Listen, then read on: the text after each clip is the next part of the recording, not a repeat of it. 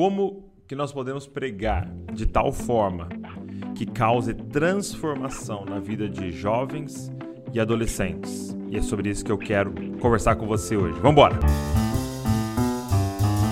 Está começando o podcast Jesus Cop, a revolução das cópias de Jesus. Que alegria estar aqui com você. Se é sua primeira vez aqui, seja bem-vindo à família Desascope, ao, é, ao podcast do Desascope. Olha só, você que é novo aqui, a gente tem dois podcasts por semana, de segunda-feira com um convidado e de quarta-feira o Copiando Jesus. Esse aqui que você está assistindo, que é sempre temático, ok? Se você já está aqui há algum tempo, cara, obrigado. Obrigado porque você tem divulgado, você tem mandado para as pessoas, você está aqui com a gente, você tem aplicado esse conteúdo e, cara, é isso que nos dá um, um, gás. Então, assim, ó, sempre que você puder, vai lá no nosso Instagram, manda uma DM ou comenta lá com um testemunho para que isso é, é, venha colocar o nosso coração ainda mais em chamas para fazer esse serviço. É, toda vez que você divulga, você está nos ajudando, então pega esse link, pega, tira um print da tela, coloca nos seus stories, divulga para todo mundo que você vai estar tá, é, nos incentivando a continuar esse trabalho. Olha só, toda quarta-feira nós fazemos um PDF desse podcast aqui para você ter o conteúdo para você estudar ou fazer com um grupo lá da sua igreja. Então isso está lá no Telegram. Vou deixar o link aqui na descrição desse podcast, seja no YouTube, seja nas plataformas, para você pegar então, entrar no nosso Telegram e poder ter acesso ao PDF. Lá no Telegram a gente vai te avisar de todo o podcast que sair, várias coisas que acontecem aqui no Dizascope. Vamos embora.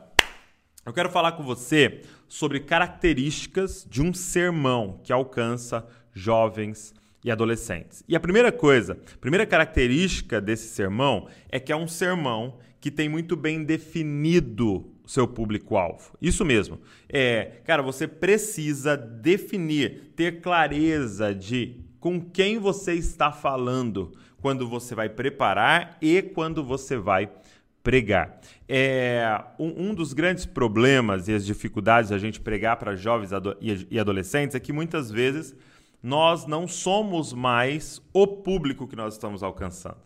E, e aqui fica uma dica que eu, é, é, eu entendi e isso me ajudou muito. Eu não estou pregando para mim. Então, não basta você falar, eu gostaria de ouvir isso, porque talvez a galera que você está alcançando não é como você. Né? É, por exemplo, se você vai pregar para adolescente, tem uma grande chance de você que está aqui me ouvindo não ser um adolescente. Então, você vai precisar é, entender, entrar na cabeça dos adolescentes para poder preparar algo e pregar algo que seja relevante e transformativo para a vida deles. É, quando eu olho para Jesus, eu, eu, percebo algo muito interessante no ministério de Jesus. Eu não sei se você já parou para pensar nisso que eu vou te falar. É, por que, que Jesus não escolheu nenhum sacerdote para é, ser um dos apóstolos. E, e com certeza haviam sacerdotes zelosos que amavam o Senhor. Eu não tenho dúvida disso, porque nós temos um exemplo do pai de João Batista. Né? O pai de João Batista, Zacarias, era um sacerdote no templo e um cara que amava Deus de verdade, e tanto que ele foi um dos caras usados para é, é, gerar João Batista, que prepararia o caminho para Jesus. Então, eu, eu fico com essa pergunta: por que não escolher nenhum sacerdote? E a resposta, ao meu ver, na minha análise, é que é, um sacerdote era filho de sacerdote, neto de sacerdote, bisneto de sacerdote. Ele crescia para sendo treinado para ser um sacerdote, estudava em escola de sacerdote e andava com quem? Com a família sacerdotal. É, ele estava numa bolha. Ele não sabia é, é, na prática o que era não ser um sacerdote. E aí, de repente, quando Jesus vai escolher os apóstolos, ele escolhe que Um pescador. Ele escolhe um cobrador de impostos.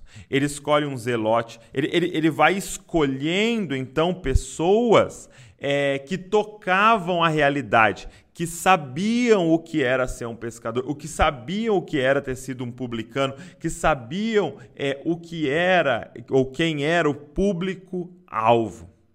E cara, eu quero te desafiar a se envolver com o seu público. Isso mesmo. É, se você está pegando, como eu, eu, dei o exemplo dos adolescentes, ou jovens, ou, ou é, universitários, ou é, alguém de uma escola, você precisa se envolver com esses participantes antes de pregar para eles, para você entender o que, que eles pensam. Sabe qual, qual, é uma grande pergunta? É qual é o ídolo no coração do público que você vai pregar? Será que são pessoas que flertam com mamon, com dinheiro? Ou não? Será que são pessoas que flertam o tempo todo e são tentadas na área da promiscuidade? Não, são pessoas que flertam e são tentados o tempo todo é, nessa área do poder. Cada público, cada cidade, cada região, cada tribo tem um ídolo, uma luta. E se você quer pregar de forma eficaz, você precisa denunciar esse ídolo. Mas como? Se você não conhecer o seu público-alvo. É, uma outra dica que eu te dou ainda aqui é peça feedback. Cara, você pode compartilhar a palavra que você está preparando com alguém que é do público-alvo. Isso mesmo, chama, você vai pregar para o adolescente, você vai chamar um adolescente e fala, deixa eu ler para você, deixa eu falar para você o que eu estou pensando em falar e eu quero um feedback. Peça para essa pessoa te falar o que, que ela entendeu, o que, que ela não entendeu, o que, que fez sentido, o que, que não fez sentido, peça feedback. Gente, nós temos que aprender a pregar para fora. Nós temos que aprender a pregar para ser entendido. Sabe, é, não é uma congregação de Douglas que estão sentados na minha frente no domingo quando eu vou pregar. São outras pessoas e eu preciso aprender a alcançá-las. Segundo, então, primeiro, você tem que definir de forma clara o seu público-alvo. Segundo, pregue para os ouvidos e para os olhos. Cara, se você quer alcançar jovens e adolescentes, pregue para os ouvidos, mas para os olhos também. Como assim, Douglas? Como é que prega para os olhos? Sim, é...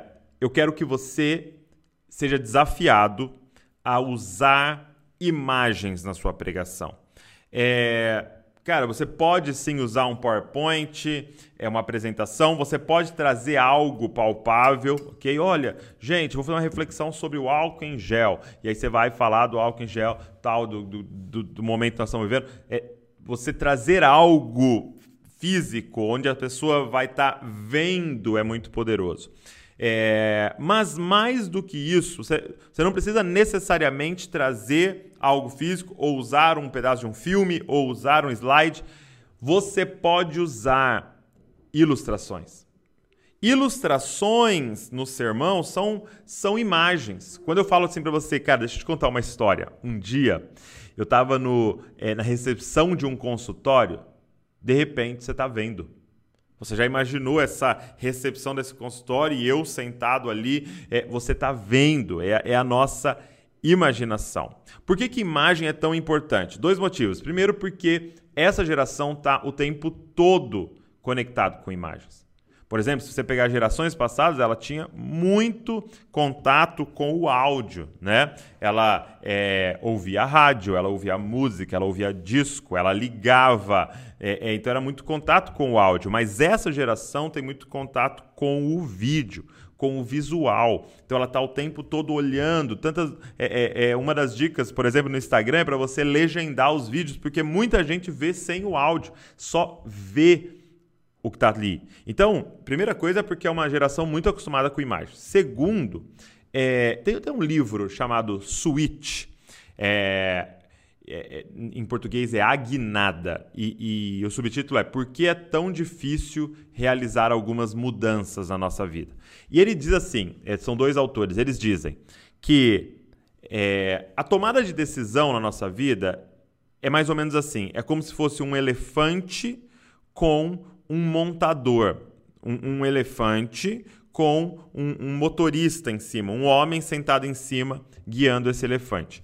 O homem que está sentado em cima é nosso racional, ok? Nosso racional. Então ele faz as contas, ele é, é, vê o que é melhor, o que não é, tal, e toma a decisão. O elefante é o nosso emocional.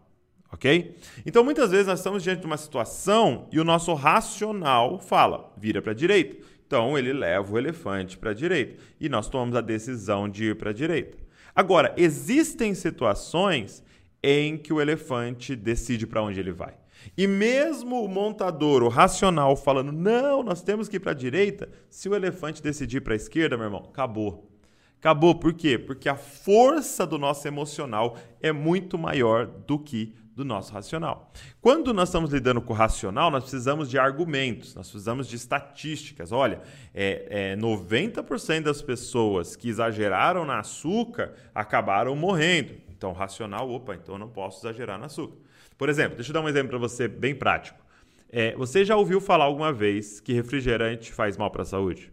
Já viu alguma apresentação, alguma estatística, é, é, algum estudo que refrigerante faz mal para a saúde? Com certeza você já viu. Agora, por que, que a maioria das pessoas continua a tomar refrigerante mesmo sabendo dessas estatísticas, desses estudos? Porque quando o racional lê o estudo, ele fala: cara, não vou mais tomar refrigerante. Eu não vou mais tomar refrigerante. Agora, de repente, eu chego em casa cansado do trabalho, estressado por um negócio que aconteceu e quem está lá em cima da mesa? Suando, gotinho escorrendo assim, ó, refrigerante, aquele seu favorito. E aí o emocional toma conta e você bebe. Isso é muito forte, cara. Porque em relação àquele refrigerante, tem imagens na sua cabeça. Tem o seu aniversário que seus pais deram, quem que estava em cima da mesa? O refrigerante. É, no, num domingo, feliz, em família, que você ia visitar seus avós e brincava com seus primos, quem estava em cima da mesa? O refrigerante. Então, em vários momentos, imagens vieram. E aí você é guiado por isso. Por isso que é tão poderoso num sermão transformativo imagens. Tem um, um exemplo do Tim Keller, eu, já, eu até já falei, mas eu quero repetir para você, que é, ele sentava no banco motorista de um tio para andar com o tio de carro e esse tio nunca usava cinto de segurança, nunca. Não colocava o cinto de jeito nenhum. E aí o, o Tim Keller, sobrinho, né, falava para ele: "Pô, tio, coloca o cinto, pô, é perigoso", tal. Ele: "Não, não, não gosto de cinto", tal, não sei o quê. Não usava. Ele falou que um dia ele sentou e de repente o tio dele colocou o cinto. Ele falou: "O que aconteceu, tio? Começou a usar cinto? Por, por quê? O que aconteceu?" Ele falou: "Não, sabe o que é? É que um, um, um amigo meu estava andando de carro e bateu o carro. E ele estava sem cinto e, e ele voou para frente e bateu com o rosto no vidro. Quando ele bateu o rosto no vidro, o vidro estourou e cortou todo o rosto dele. E eu fui visitar ele no hospital e eu vi o rosto dele. Olha que interessante. Quando eu ouço os argumentos, olha, o cinto de segurança é perigoso e tal, não usar, e tal, o meu racional fala, beleza. Agora, quando eu vejo o meu elefante é tocado. O meu emocional é tocado. E a tomada de decisão é muito mais poderosa. Então eu quero desafiar você a é, fazer as pessoas enxergarem as coisas usando ilustrações. Se você quer ter um sermão que vai tocar em jovens adolescentes, use ilustrações, ilustrações, ilustrações, ok? É uma ilustração muito legal de um vídeo que a gente fez é, e que eu, eu, eu vi o, o, Francis Chan fazendo, é que ele pegava duas bebidas, é, era um achocolatado e um suco, e ele falava, nossa, eu amo achocolatado, ele bebia. E eu amo esse suco também de laranja aqui, aí ele bebia. Mas, cara, é, é, eu também gosto de achocolatado tal. E aí ele começou a falar disso, de tipo, poxa, eu, eu leio a Bíblia tal. Mas, cara, às vezes eu acesso umas coisas que eu não deveria. Pô, eu, eu canto louvo ao Senhor, mas às vezes também eu abro minha boca para maldizer as pessoas. E ele fazendo essa mistura, aí ele pegou e jogou achocolatado dentro do suco. E você imagina a cor que ficou de, do chocolate com o suco de laranja, aquela cor que parecia uma diarreia tal. E aí ele deu uma goladinha. E todo mundo, ah! Ele falou, cara, é exatamente o que está em Apocalipse, capítulo de número 3. A carta que Jesus manda a Laodiceia, porque não é para a igreja de Laodiceia, porque não é frio nem quente, mas é morno. Essa mistura me enoja, assim como enojou a galera que estava ouvindo. Então, essa ilustração é muito poderosa. Você pregou para os olhos das pessoas. Terceiro, vamos lá. Terceira é, é, é forma de pregar para jovens adolescentes. Entenda isso, cara. Seja você. Sim, eu estou falando de autenticidade.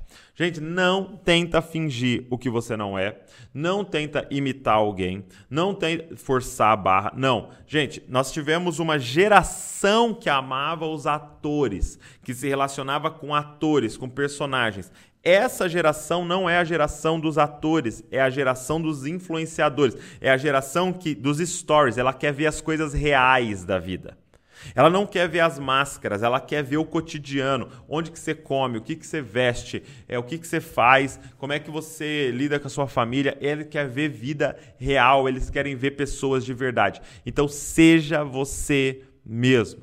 Não, não finja ser alguma coisa, seja você mesmo, cara. Não tente ser perfeito. Por exemplo, por que, que muitas pessoas não pregam? Por que, que muitas pessoas não gravam vídeo? Porque elas ficam pensando, não, mas eu vou errar, mas eu, eu, eu como S no português, mas às vezes eu conjugo o verbo errado. Não tem problema. Seja você mesmo. Seja você mesmo. É, uma, uma coisa muito importante é você não tentar se mostrar como perfeito, mas como real, como verdadeiro é, a perfeição nos afasta.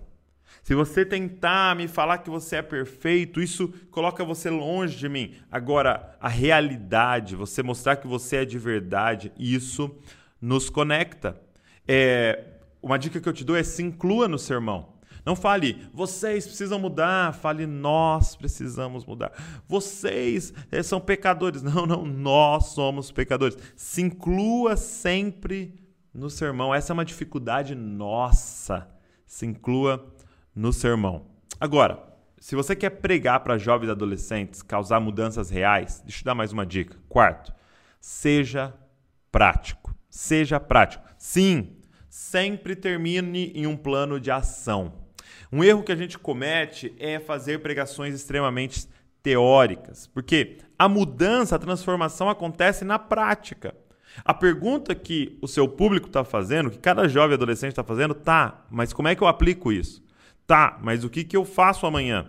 Eu lembro que um, um amigo meu, é, é, um, um, alguém veio pregar na igreja do meu pai e eu não estava no culto. E aí no dia seguinte eu perguntei pra, para um amigo meu: e aí, como é que foi a pregação, cara? Como é que foi lá o fulano tal?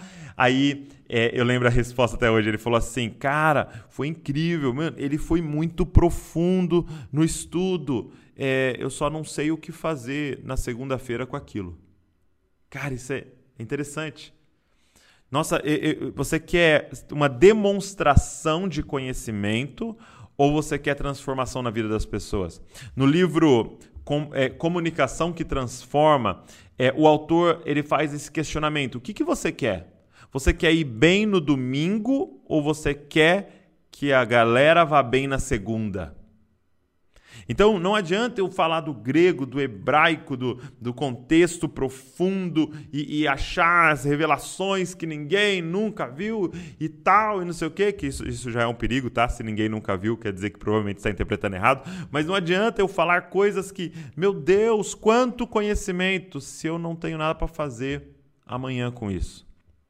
Seja prático. Jesus era extremamente prático. Olha para o Sermão da Montanha, ele termina dizendo exatamente isso. Aquele que ouve as minhas palavras e não pratica, perdemos tempo. Aquele que ouve as minhas palavras e pratica, ou seja, ouvir as palavras não é o diferencial. Ah, eu ouço as palavras. Jesus está falando, hã?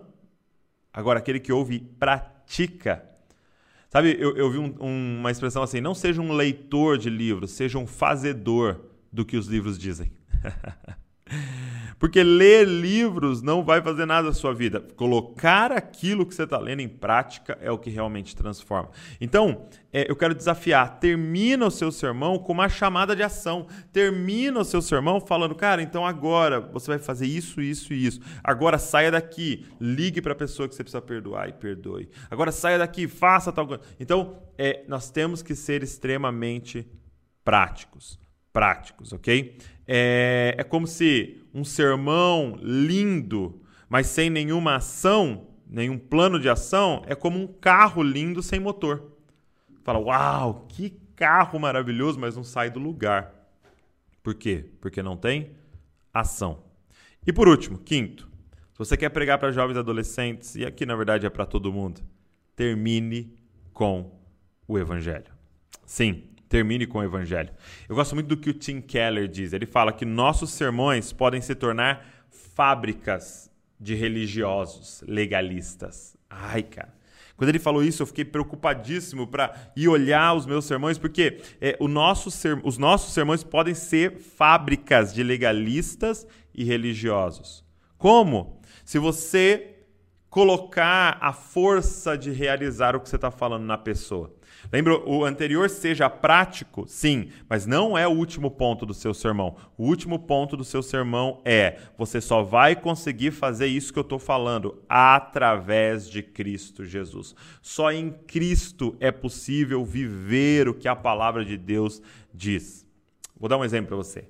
Você pode falar assim para as pessoas: olha, você vai sair daqui hoje e você vai perdoar. Eu quero que você saia daqui e perdoe as pessoas e tal, e não sei o que e tal. Beleza uma prática, muito bom. Se você terminar aí, tem dois tipos de pessoas que vão ser resultado do seu sermão. Ou a pessoa vai chegar em casa, vai tentar perdoar e não vai conseguir e vai se sentir culpada, frustrada e muitos até desistem no caminho. Segundo tipo de pessoa é a pessoa que vai chegar em casa e vai achar que conseguiu ela vai fazer força e ela vai conseguir algum tipo de resultado, maioria das vezes superficial. E aí ela vai chegar na igreja e falar: Cara, consegui, deu certo, eu me esforcei e consegui. E essas são as pessoas que se tornam arrogantes. Que quando estão diante do outro que não conseguiu, falam: ah, não conseguiu, isso é muito fácil. Ó, oh, precisamos excluir aquela pessoa ali, viu? Porque não está fazendo o que tem que fazer, não está pagando preço. E aí, nosso, nosso sermão é uma fábrica de legalista, ou culpados ou orgulhosos. Agora, quando eu digo, cara, você precisa perdoar. Você precisa chegar em casa essa semana e perdoar. Mas deixa eu te dar uma má notícia: você não tem a capacidade de perdoar. Por quê? Porque o pecado que habita em nós não nos deixa verdadeiramente perdoar. Mas Jesus perdoou você primeiro.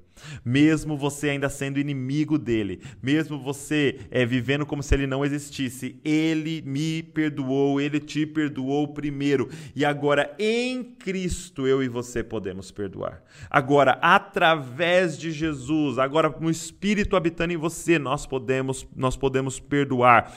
Aí as pessoas vão para casa.